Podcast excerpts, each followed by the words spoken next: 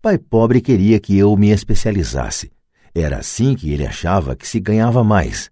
Mesmo depois de ouvir do governador do Havaí que não poderia mais trabalhar no governo do estado, meu pai instruído continuou me incentivando a me especializar. Pai Pobre então encampou a causa do Sindicato dos Professores, fazendo campanhas por mais proteção e maiores benefícios para esses profissionais altamente especializados e instruídos. Ele nunca entendeu que quanto mais especializado você se torna, mais você fica amarrado e dependente dessa especialização. Pai Rico aconselhava Mike e eu a nos prepararmos. Muitas grandes empresas fazem o mesmo, procuram jovens recém-formados nas faculdades e começam a preparar essas pessoas para exercer um dia altos cargos na organização. Esses jovens brilhantes não se especializam em um departamento, eles percorrem os vários departamentos para aprender todos os aspectos dos sistemas de negócios. Os ricos frequentemente preparam seus filhos ou os filhos dos outros. Ao fazê-lo, seus filhos adquirem uma visão geral das operações da empresa e conhecem a interrelação entre os vários departamentos.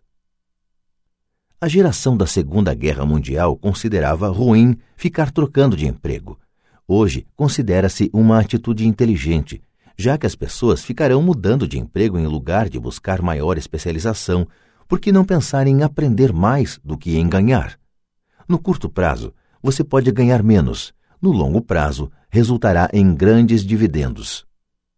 As principais habilidades administrativas necessárias para o sucesso são: 1. Um, gestão do fluxo de caixa. 2. Gestão de sistemas, incluindo você e o tempo dedicado à família. 3. Gestão de pessoal. As habilidades especializadas mais importantes são vendas e compreensão da comercialização. É a habilidade de vender, portanto, de comunicar-se com outro ser humano, seja cliente, funcionário, chefe, cônjuge ou filho, a base para o sucesso pessoal. São habilidades de comunicação como redigir, falar e negociar que são cruciais para uma vida de sucesso. São habilidades que exercito constantemente, fazendo cursos ou comprando fitas educativas para expandir meu conhecimento. Como já mencionei, meu pai instruído trabalhava cada vez mais arduamente quanto mais competente se tornava.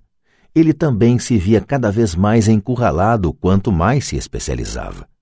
Embora seu salário aumentasse, suas escolhas diminuíam. Pouco depois de ter sido mandado embora do trabalho no governo, descobriu como era vulnerável profissionalmente é semelhante ao que ocorre com os atletas profissionais que de repente sofrem uma lesão ou ficam velhos demais para o esporte. Sua posição bem remunerada é perdida e eles têm habilidades limitadas às quais recorrer. Penso que é por isso que meu pai, instruído, se envolveu tanto com os sindicatos a partir daí. Ele percebeu o quanto o sindicato poderia tê-lo favorecido. Atualmente encontro ex-professores ganhando centenas de milhares de dólares ao ano. Eles ganham tanto porque têm, além das habilidades especializadas de sua área, outras habilidades. Eles podem tanto ensinar quanto vender e comercializar.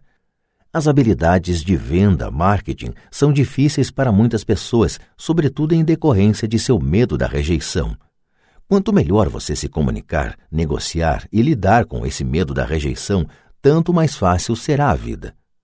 Da mesma maneira que aconselhei aquela jornalista que queria tornar-se autora de best-sellers, repito isso para todos. Ter uma especialização técnica tem seus pontos fortes e fracos. Tenho amigos que são gênios, mas não conseguem comunicar-se efetivamente e, em consequência, seus ganhos são lamentáveis. Eu os aconselho a passar um ano aprendendo a vender. Mesmo se não ganharem nada, sua capacidade de comunicação melhorará. E isso não tem preço.